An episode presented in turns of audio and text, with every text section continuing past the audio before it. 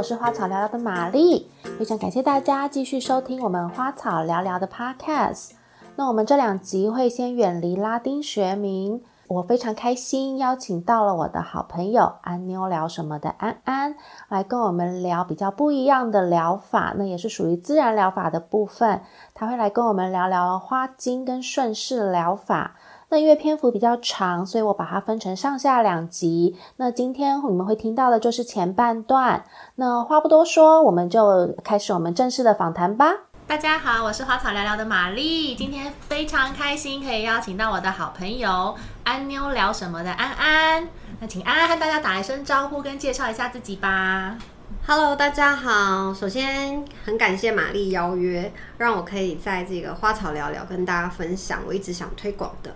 那呃，我是安安。我在人生路上呢，其实就是跌跌撞撞嘛，一路走到现在，我就成立了一个安妞聊什么的粉专。那专门是用来协助更多女人实现自我，然后还有创造丰盛美好的人生。那么同时呢，也是因为我是两个孩子的妈，所以他们协助我呢，哈，去接触到了各式各样不同的这个疗愈方法。那我们今天呢，邀请安安来，主要是想要聊一下，呃，花精跟顺势疗法部分。因为我知道安安这两块他都有在接触，所以我们今天就特别请他来聊一下这个，呃，比较不一样的自然疗法。那可以先请安安跟我们说一下，到底什么是顺势疗法，然后什么是花精。好，那在我们开始进入顺势疗法跟花精的主题之前呢，我们会先聊到刚刚玛丽说的自然疗法。那自然疗法它指的就是透过一些特定的、比较天然的、不是侵入式的方法来协助我们人体去预防或是治疗疾病。而且呢，它除了就是预防跟治疗疾病之外，它有一个很重要的重点是，它希望我们这个人是整个身心灵层面都是平衡的。那刚刚有提到一个观念，就是呃，人呢就是有一个自愈的能力。就像我们受伤流血，如果程度不要太严重的话，我们的伤口就会自然的愈合嘛。那或者像有时候得到了一般性的感冒，那我们身体如果本来状态就还不错的话，你不用吃药，其实五到七天也会自然好。那在这个自然疗法里面包括哪些呢？就是其实连我们生活中里面很基本的，就是健康的饮食也是一种自然疗法。那我们台湾人会习惯就是看中医。然后吃中药，然后一些草药、拔罐、针灸、推拿、经络按摩，然后印度的阿育吠陀的疗法，欧洲来的精油、巴哈花精、顺势疗法，这些都是自然疗法的一环。那我一开始接触巴哈花精呢，是非常惨痛的回忆。年轻的时候呢，其实因为这是感情受创，那非常的痛苦，那种痛苦就是跟。感觉就是你跟你身边的人聊过一遍、两遍、三遍，你都会觉得没有用，因为你就会一直觉得自己很像是要溺毙的人一样。所以在因缘机会下，我就诶网络搜寻看到巴哈花精，那它是专门在治愈我们的情绪的，我就觉得哦，我很需要，于是我就去嗯去台北市，然后跟这个专门的巴哈花精的咨商师咨商。就开启了我走上这个巴哈花精的这条路。那巴哈花精它主要是在治疗我们的情绪。它叫巴哈花精的原因是，它是由英国的一个巴哈医生发明的。巴哈医生他在创立这个花精之前，其实他是一个正统医学的医生哦。在他行医的过程里面呢，他见证了很多，就是因为心理状况变好了，然后他身体疾病自然痊愈的案例。然后他就开始觉得，哎。那我们只是光治疗身体的疾病是不够的，身体的疾病只是反映出心理状况的一个镜子而已。所以人，我们这个人本身才是真正需要治疗的本体。那他就认为，真正的治疗应该要可以帮病人克服他的恐惧啊、担忧啊、沮丧啊、绝望啊等这些，就是心理层面的情绪。那很巧的是，就是巴哈医生他在读了一个就是顺势疗法的哈曼尼医生的文章之后，他就到这个伦敦皇家的同类疗法医院里面的实验室去待一阵子。那在这个研究的过程里面，他就发现，哎，所有啊，就是有相同情绪的这种病人，他们都会需要某一种相同的处方。可是这些病人每个人的这个生理症状啊，不一定是相同的。像是脑力使用过度的人，他可能需要某一种处方；但容易感到紧张、焦虑的人，又需要另一种处方。那在这个过程里面呢，他就得到启发。后来他就决定呢，好，就是这种新的药，好，或者是新的疗法，应该是来自大自然的植物跟树木。所以在他就是他就搬家哈，就搬到了一个比较乡村的地方。那在他寻找呢，就是某一种特定的植物的过程里面呢，很神奇，就是他的心理状态会渐渐变得跟那个植物啊要治疗的负面的心理状况一样，然后他的生理呢也会开始慢慢长，就是会产生不适的症状。神奇的是，他就会在这个状态里面呢，他就去他家附近就是散步走路，他就会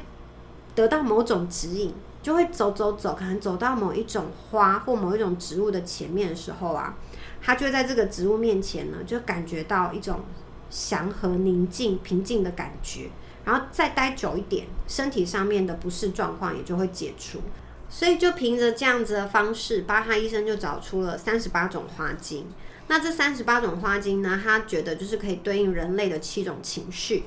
恐惧、不确定与犹豫不决。然后对现实感到兴趣缺缺，然后有寂寞，还有对外来的影响，还有他人的想法过于敏感，然后沮丧与绝望。最后一个是呢，对他人的福祉呢过于关心。嗯，那花精到底它的成分是什么？花精的成分非常单纯，它就是呢，呃，就是三十八种花精嘛，好，就是那个花或植物。然后第二种就是水。再就是阳光，再就是白兰地。因为呢，巴哈医生他是用白兰地来当做防腐剂，所以呢，呃，它的成分就是只有这么简单而已。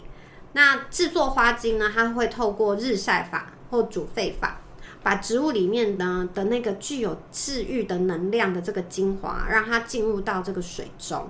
所以呢，就是它的疗愈能量就在那个水里。那白兰地只是用来支持，就是可以防腐的，所以剂量非常低。嗯，那它主要是用在吃吗？还是也可以外用？嗯，巴哈花精它主要是滴剂，所以呢，我们最主要是会用滴在舌头上，或是你可以滴在你的水里面，就是一整天这样慢慢饮用。那另外，巴哈医生有说，就是如果在紧急情况的时候。那个患者是没有办法喝的，那你也可以就是呢，把这个滴剂呢，就是涂抹在就是比较重要的相关部位上面。对，那另外呃，这个英国他们也有出就是这个巴哈花精的急救乳霜，那这个就是可以外用的。嗯，好，其实我问这个问题也是因为，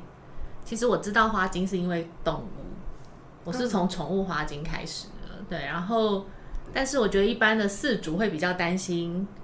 给宠物吃这个东西，虽然它是有宠物用的啦，我知道它宠物用的就不是用白兰地，好像是是用食用甘油，对，然后所以呃，他是说可以吃，就是人跟狗都可以吃，因为它是食用的，对，但是我知道有一些饲主还是会担心，就是这要吃就跟妈妈一样，就是要吃进小孩子嘴肚子里的东西，是这是可以吃的吗？对，然后所以我当时呃，有时候我是直接。滴在手上，然后用抚摸它的方式，就是可能它看起来压力很大，哎，这这样讲可能很多人觉得啊，什么叫做狗压力很大？总而言之，就是可能它看起来情绪有点状况的时候，我可能就是会抹在手上，然后去嗯去抚摸它的头啊、背啊什么的，对，就不一定是给它吃啦，所以我才好奇，就是说那人使用上到底是。怎么样的使用方式，所以才会问这个问题啊？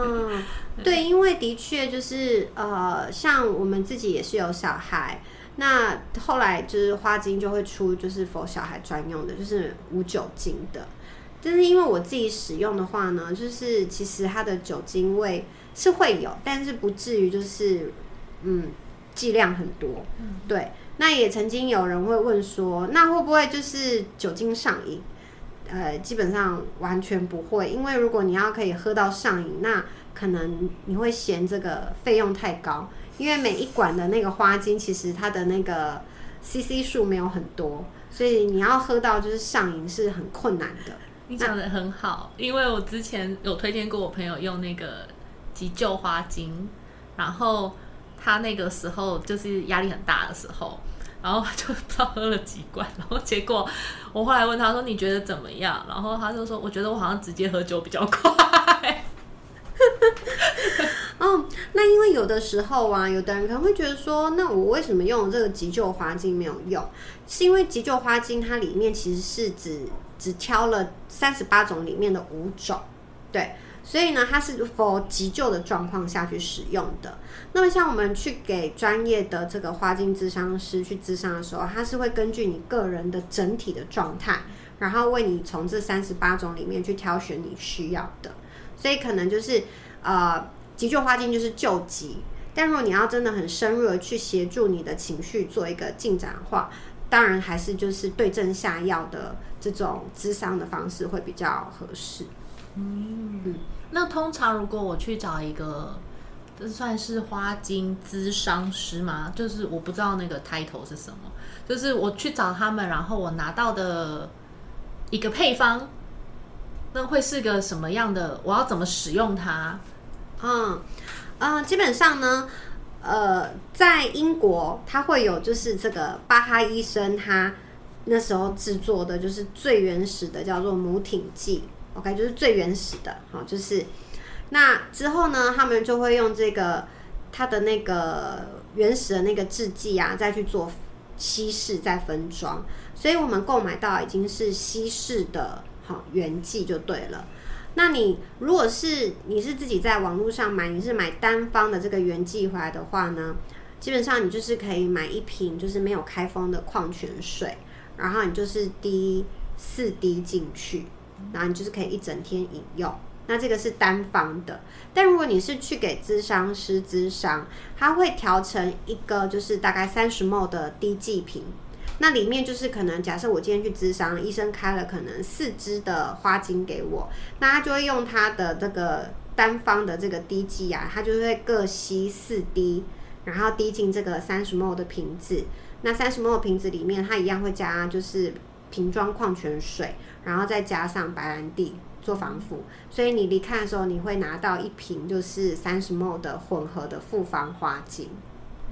对，所以，我们平常如果外面买到的那个单方的花精，我不能直接滴在舌头上，也可以直接滴，但是就是你的成本它就会变高嘛，因为其实它被稀释过后，它的功用是一样的，它不会因为你喝了整管原剂，或是你只是喝稀释，它就没有那个功效，因为它主要是能量作用在你的情绪上面。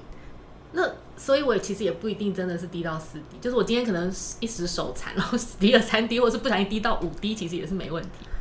呃，我想他说四滴可能是有它的功效，但是的确，因为有时候你滴管也会有大滴小滴。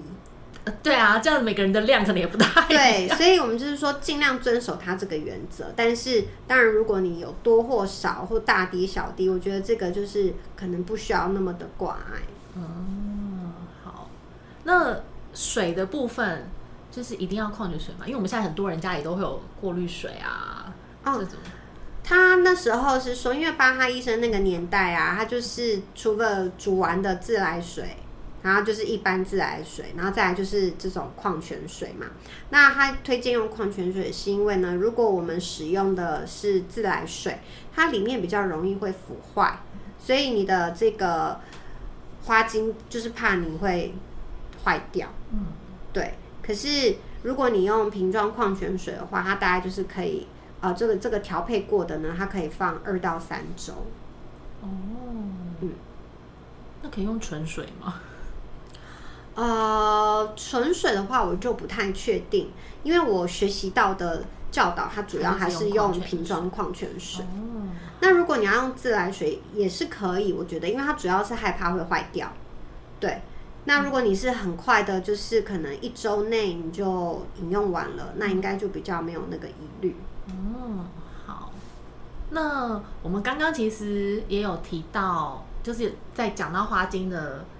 起源的时候，其实有提到一个同类疗法，也就是顺势疗法嘛。那其实现在好像也蛮多人在讲这一块，那个也可以请安安跟我们讲一下就是什么是顺势疗法，然后你是怎么接开始接触顺势疗法？对，顺势疗法其实它是在巴哈医生的这个巴哈花精之前就有的，那它是由我们刚刚有提到的哈曼尼医生，然后他在就是他发展出来的。那顺势疗法呢，在欧美的医疗体系，它是占第二大的。那第一大全球都是西医嘛，第二大就是这个顺势医学。那我会接触到顺势疗法，是因为我的大儿子他四五岁的时候呢，很容易中耳炎。那因为一旦你去看是中耳炎之后，你就要吃抗生素嘛，一吃就要吃七天。但我儿子大概吃抗生素不用两天，你就会发现他的便便开始就是拉稀，所以就是肚子里的好菌坏菌都会一起被杀死。那因为它要太长，就是中耳炎反复发作，就是太长要吃抗生素，我觉得这样子对孩子的身体不好，所以呢，这个身为妈妈就只好想尽办法，希望可以找到别的方式协助他，所以我就找到顺势疗法。那刚好我在新竹也有顺势的医生，所以我们是去让医生问诊，然后开立了这个顺势处方签之后，我们就是开始服用这个顺势疗法的糖球。那我大儿子他就是按照医生的这个医嘱吃了这些糖球之后，他现在十岁嘛，嗯，中间都没有中耳炎再发作过，这么有效？对，所以然后呃，之前中耳炎好了之后，他有一点点气喘，我们也是去看顺势医生。那他也是给了我们，就是呃，根据他的体质，顺势用药里面有就是这种急救的，然后有根据你的体质的提供的这个糖球，所以我们就根据他的体质，然后用医生的这个方式给他吃糖球。所以他一年级入学的时候，我还填说他可能有气喘，就不能太剧烈的运动。但是从这个一下开始拿回来的那个健康单啊，就是我们就直接把气喘那个选项就是划掉。因为他现在就是完全没有那个症状。嗯，那我可以问一下，刚刚有提到的糖球啊是什么？啊，糖球就是呃顺势呢，它就是有点像是我们东方的中医是可能药草，我们是直接可能把药草熬成中那个中药汤嘛，粉，或或或者是粉。那在西方呢，他们用的是震荡。稀释震荡什么意思呢？例如说，假设今天呢，啊，印度蟑螂，OK，印度蟑螂可以治气喘，因为我儿子就是吃这一罐糖球，这么极端的例子，好，对，印度蟑螂可以治这个气喘，好，所以呢，他们就会把印度蟑螂呢，就是呃，用这个就是他们专业的方法呢，就是去把它的能量呢给稀释震荡出来。那稀释震荡出来的能量要放哪？因为能量会消逝嘛，所以他们就把它喷洒在这个很小很小粒的糖球上面。嗯，对，所以意思就是这个糖球就吸带了这一些可以协助治愈我们的这个物质的能量体。所以我们在吃的时候，其实我们吃的感觉就是只是在吃这糖球。然后呢，糖球它在过海关的时候呢，海关也测不出其他东西，海关只能测出它就是糖。对。所以我们其实后来都会加说，哦，就这个这个就是顺势糖球。哦，所以刚刚有提到的这个糖球，所以它跟花精不一样咯，因为花精都是花或是植物嘛。那顺势所用的糖球，它是除了花跟植物之外，它还是有一些可能会有一些其他的物质的吗？哦，有哦，就是说你想到可能它有疗效的都是有可能的。那例如说，其实前一阵子不是那个呃新冠病毒嘛，对，新冠肺炎那时候呢，全球有一个糖球就是卖到缺货，就连国外我也订不到。那个叫做欧斯洛，对，那它是专门对治就是感冒的、流感的。那它的成分就是鸡心啊。你是说那个 chicken heart 那个鸡心吗？对对对，我如果没有记错，反正它就是鸡心还是鸭心之类的，哈，就是不是鸡就是鸭的这个心。好，但是因为他们有做过实验，就是这个是可以对治这个流，就是感冒，嗯，对，所以他们就把它做成糖球。所以你可以想得到，只要有疗愈功能的，像我刚刚讲的印度蟑螂啊，这个鸡心鸭心啊，哦，然后甚至是海绵啊，好，这些只要是可以疗愈的，它都可以被做成糖球。那我们刚刚提到那个花精，以前是滴剂，那么现在也有人就是把花精直接也是做成糖球的形式。嗯嗯，有这个我好像看到，而且他们是用花波这个名，对他们叫花波。嗯，因为其实哦，那我顺便提一下，我之前其实有上了一个嗯课程，哎，好像是跟花精有关的，算是讲座。然后那一堂课他们就是用花波这两个字。对，因为他是有提到说，好像是因为当初进来花精进来的时候，翻译翻成花精嘛，然后结果搞得很多人会以为它是精油，对，所以就很多人会不知道这两者的差别是什么，然后所以就那个后来好像好像是这两年开始有人想要帮他改名，就是希望可以让大家。更能分辨什么是花精，什么是精油，这样，所以好像现在开始蛮多人会用花波这个这两个字。对我有看到，然后不过因为像我们在如果是走这个巴哈花精的体系，其实你上网打巴哈花精，就是它还是蛮大量的，所以花波是也的确就是这几年才开始出来。对，但就让大家知道一下，这这应该是。一样的东西，对，除非他有特别说它是什么澳洲花精或是什么花精，不然的话，通常只讲花波的话，应该就是等于是巴哈花精这样。没错。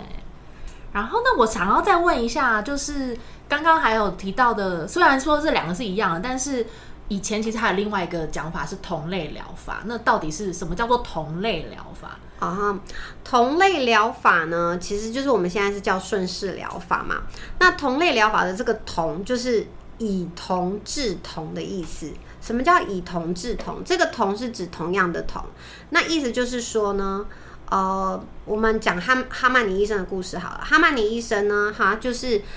他就在思考啊，为什么金鸡纳树好这个东西，它可以治疗疟疾。那有一次呢，他就在他自己没有疟疾的情况下，然后服用了金鸡纳树制成的药，结果他出现了就是疟疾会有的症状，这么神奇？对，所以他就从中得到灵感，就是说，如果一种物质啊，它在健康的人身上可以引起好罹患某一种疾病的症状的话，那么这个物质它只要经过适当的处理，就可以激发你身体的自愈力，然后治疗那个疾病。所以呢，他才开始了这个顺势疗法。对，这个就是所谓的以同治同。那我们再举另一个例子，我们如果被蜜蜂叮到，我们被叮到的地方是不是就会发炎，然后就会红肿热痛？嗯。所以呢，当我们身上你只要出现了就是很像被蜜蜂叮到这种红肿热痛的发炎反应的时候呢，我们就可以考虑使用蜜蜂这一管糖球。所以就是你跟这个症状，就是你跟这个物质，好被它用到之后，你有同样的反应，我们就用这个物质来治疗它，这就叫做以同治同。嗯，所以像结膜炎，你的眼睛会红肿，然后喉咙痛，是不是喉咙也会红肿？然后鼻炎，你的里面鼻子可能也是红肿，那么这时候你就可以用蜜蜂这一管。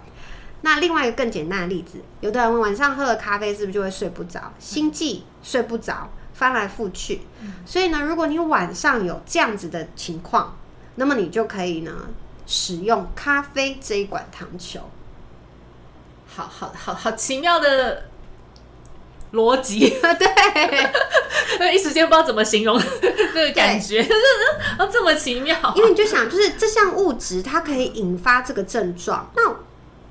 大自然的神奇疗愈的力量就在于，就是这个物质引发这个症状。那我只要把这个物质呢，把它就是稀释到一个极致之后呢，它是可以用来就疗愈它自己的。你就这样想，好好的，这是一个很特殊的那个想法。对对，所以顺势的使用上面不是那么的容易，是因为第一个你必须要很了解，就是这些糖球。对，因为你必须要知道哦，原来这些症状要用哪些糖球，你才能够对症下药。那所以你刚刚说的，不管是蟑螂还是蜜蜂，还是 anything，就真的就是用这个东西去做的吗？对，就是用这个东西去做的。好哦，那例如说像啊，刚好前几天我先生就肠胃炎，嗯，那肠胃炎就是你就是会拉肚子嘛，然后呃还也会怕冷啊，哈，然后充血啊什么之类的症状。那像里面就有一个呃，我们古代会有一个叫做砒霜嗯，参嘛，好，它是一个毒药嘛。那以前我们不是看就是那个演戏，然后被下毒的人就是可能什么内脏腐坏，然后流血什么巴拉巴拉之类的。那参这个东西也是，就是它被稀释之后，它也就是可以拿来做成汤球，所以他就像我们家只要肠胃炎有那些症状，我们就是会用这个糖球来支持他，那那个症状很快就会过去。哦，哇，这个有些人来讲是一个很大的障碍耶，就是毕竟蟑螂很多人是没办法接受，哦，你就不要告诉孩子那是蟑螂做的就可以可。是大人很难那个啊，很难不知道啊。嗯非常感谢大家今天的收听，那我们上半部就到这边结束，剩下的部分呢，我们就下一次再见喽，拜拜。